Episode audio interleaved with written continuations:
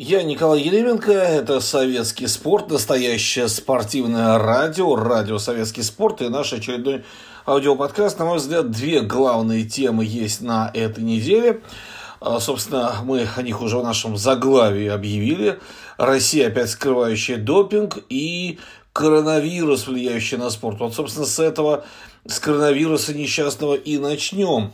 Вице-президент УЕФА Мишель Ува заявил на минувшей неделе, что чемпионат Европы могут перенести из-за коронавируса. Пока нет данных о том, перенести географически или перенести по времени, учитывая, что нынешний розыгрыш Евро задумывался в свое время УЕФА как не просто обычный турнир, который раз в 4 года собирает лучших, а все-таки в честь 60-летия того самого первого Кубка Европы, так он тогда назывался. А, и задумался он как фестиваль для всей Европы, э, и поэтому, скорее всего, речь идет не о географии. Да о каком переносе, к примеру, в Россию может идти речь, э, если список заболевших стран пополняется чуть ли не ежедневно, а это означает, что уж к июню, к старту чемпионата полыхать это новая зараза, это новая средневековая чума 21 века будет по всей планете абсолютно, и спасу от нее не будет. Если у кого-то нет официально заболевших, то, э, допустим, в России нет заболевших официально, то это скорее отнесем не к прогрессу отечественного здравоохранения, а к неспособности просто провести корректную диагностику. Мол, нет здоровых, есть недовыявленные. Я еще готов понять разговор о том, что Олимпиада пройдет в свои сроки в запланированном месте. Ясно, что можно каким-то образом организовать 14-дневный карантин для пребывающих. Но не нравится, не приезжай. Но это невозможно сделать в рамках перемещения на евро. Вот у меня сейчас билеты в Копенгаген, у меня билеты в Амстердам на 27 июня, в Бухарест 29, в Глазго 30, в Баку 4 июля, много раз в Питер. И в каждой точке я день-два, а дальше новый самолет и новый маршрут. И так или почти так будет у каждого журналиста, спортсмена, комментатора, болельщика. А кто не пойдет сам, примет в своей стране сотни тысяч гостей.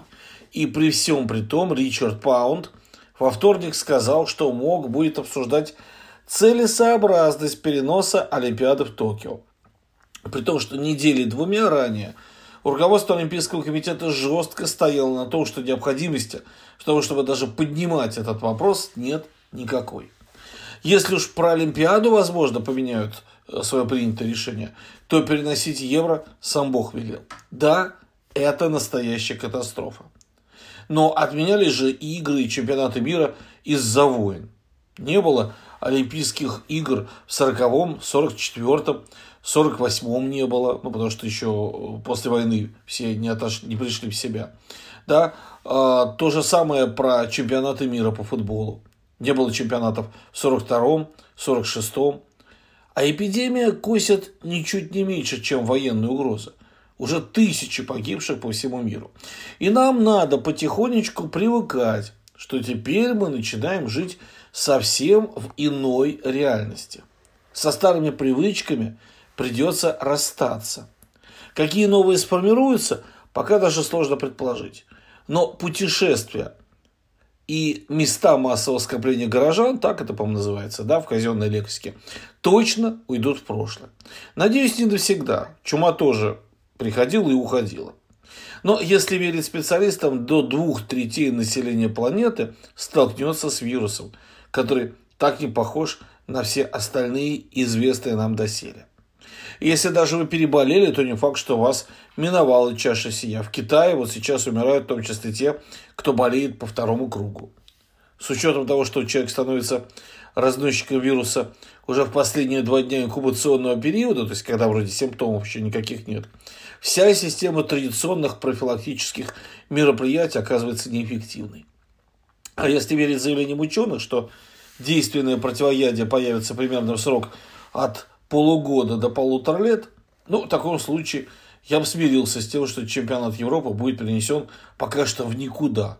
И уж точно на неопределенное время. Впереди, возможно, совсем новая реальность. Впереди годы без спорта.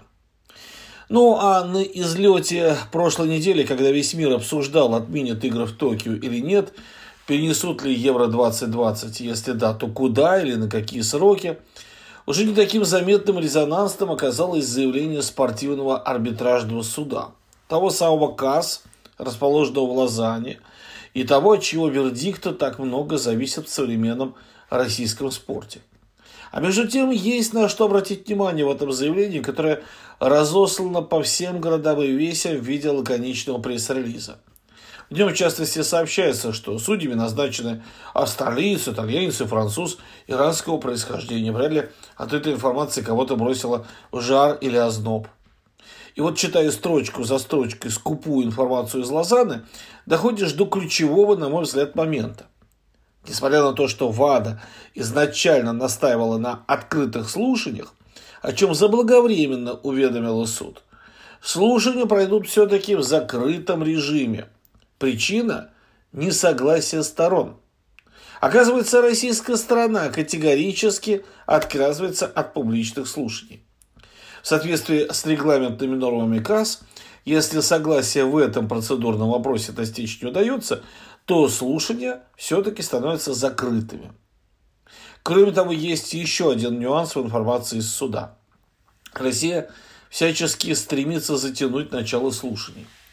В результате многочисленных запросов со стороны России по мелким процедурным моментам теперь слушания начнутся не раньше конца апреля и с высокой степенью вероятности, даже если пойдут по быстрому варианту, без новых затяжек, окончательное решение будет уже вынесено после начала Олимпийских игр в Токио.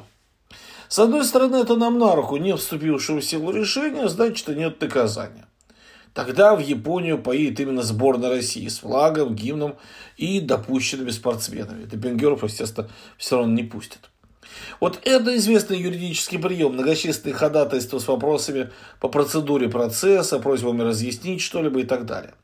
С другой стороны, неприятное решение мы оттянем, но ведь оно рано или поздно будет объявлено. И только тогда начнется отчет четырехлетнего срока дисквалификации – а значит, под бан для нас попадет не только Олимпиада в Пекине 2022, но и в Париже 2024.